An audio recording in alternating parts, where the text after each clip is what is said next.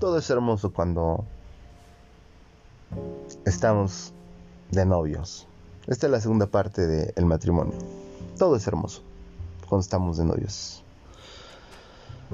Pero mira, a veces no pensamos así. Llegamos a casa y lo primero que hacemos como hombres es decir, ay, ya llegué a casa, calientito. Lo primero que pensamos es en comer. Hasta si nos olvida saludar a los hijos, a la esposa, a la suegra, a quien sea. Se nos olvida. Lo que queremos es comer. Queremos la papa del día. Y es cierto. Lo primero que queremos es sentarnos y respirar cinco minutos. Pero parece que es todo lo contrario porque cuando llegamos parece que las cosas cambian. La esposa está corriendo de aquí para allá haciendo una cosa, lavando los trastes, haciendo la tarea.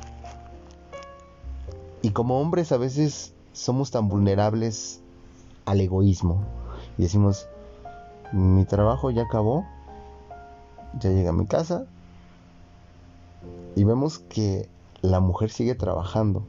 O sea, para la mujer no, no, acaba, no acaba el trabajo en todo el día. Y por eso lo, lo digo así, es un egoísmo. Nos cuesta entender esta palabra llamada amor y que es tan grande. El amor también es compartido. Y a veces llegamos con un problema en la mente, de, de afuera, de esto, de aquello, y decimos, mínimo necesito que me atiendan. Y nuestra mentalidad se queda ahí. Pero escuchamos gritos, escuchamos reproches, es que le pegó, es que le hizo, y que el hermanito, y que mira este gasto, y que ya llegó el gas, y que hay que pagar esto, y que hay que pagar. Y empezamos a estresarnos como hombres como que nos empiezan a desafiar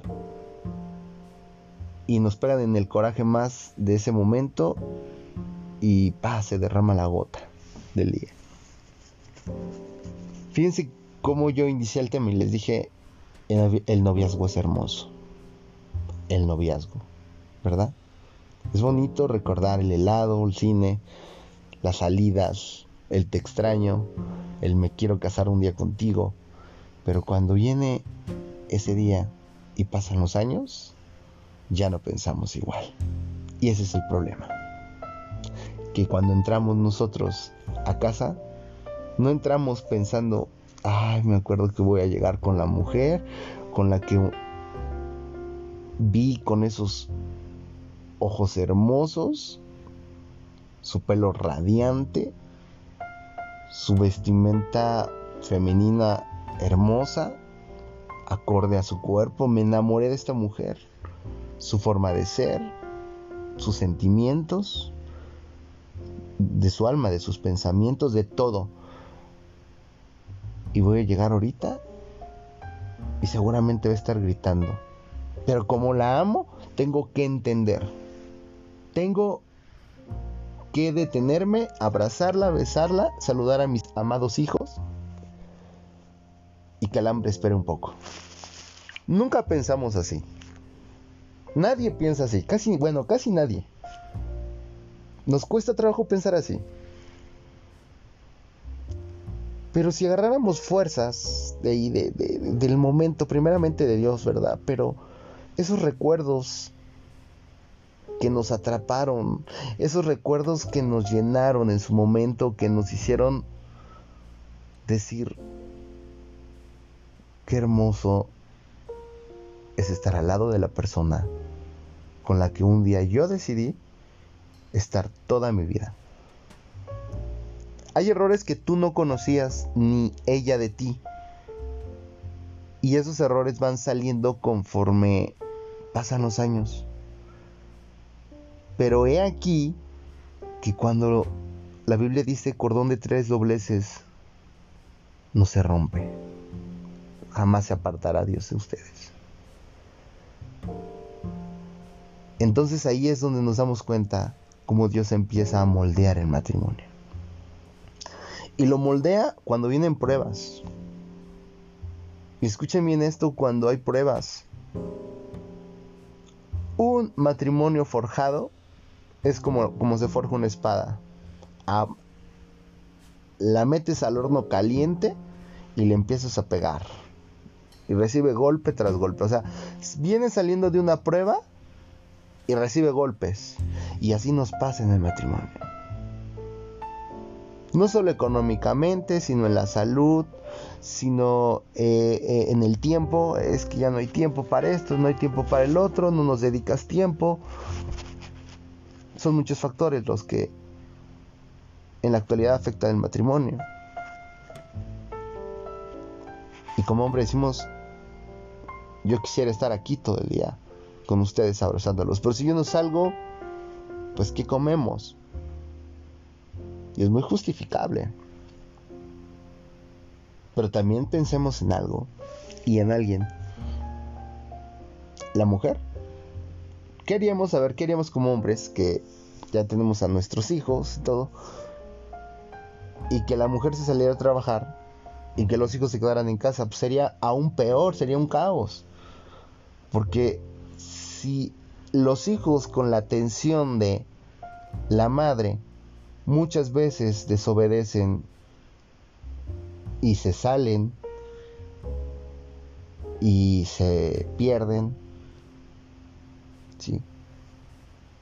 Porque la figura paterna casi todo el tiempo se la pasa en el trabajo, ¿sí? Cuando son trabajos de 24 horas, 48 por 48, no sé. Bueno, y entonces ahí es donde decimos, ¿qué pasará si la mamá no está? Peor, ¿no? Entonces, el trabajo de la mamá es, es algo completamente, pues no tan fácil, es, es algo duro. a veces nos cuesta trabajo reconocerlo.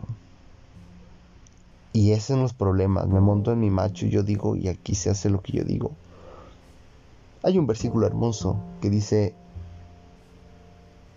que amemos a nuestras esposas como Jesús amó a la iglesia. Aunque te pese y aunque te cueste, lo tienes que hacer.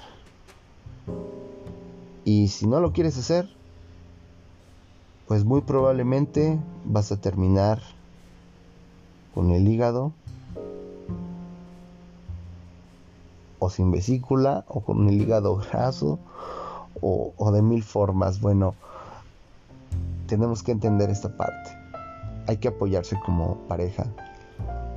Hay que darse motivaciones eh, no solamente externas, sino delicadas. Tener esa delicadeza, ese que resurja eso que atrapó a la persona. Eso, eso que atrapó a mi mujer de mí y eso que me atrapó de mi mujer a mí. La monotonía, lo pasajero, a veces es tan erróneo, tan malvado, que nos hace cometer errores una, dos, tres y mil veces. Y es peor aún, porque cuando hay hijos, miren, no es peor los hijos, me refiero peor aún que uno cometa errores. Es peor aún que uno cometa esos errores.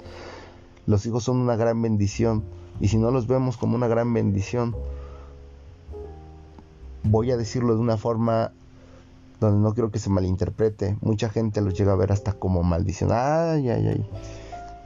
Y si ya me vino a arruinar la vida porque un hijo es un gasto, porque un hijo es um, un cuidado más. No, hay gente que quiere tener un hijo y no puede. Los hijos son bendición. Los hijos son una bendición de Dios. Es un soplo de vida que Dios decidió dar y te escogió a ti para que tú cuides de ese pequeño o de esa pequeña. Y te lo confió porque sabe que eres capaz de cuidarlo ni más ni menos. Si tus pruebas en el matrimonio han sido la economía, es porque Dios te va a proveer y no te va a desamparar. Si las pruebas son en un hospital, es porque Dios te va a proveer y no te va a desamparar. Aquí la pregunta es,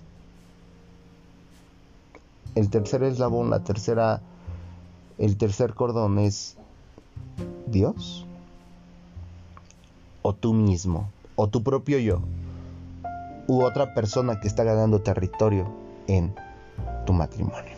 Bien, hasta aquí la segunda cápsula y próximamente estaremos en la transmisión de una tercera cápsula. Agradecemos su atención. Iglesia Bíblica, vencedores por su gracia. Hasta la próxima.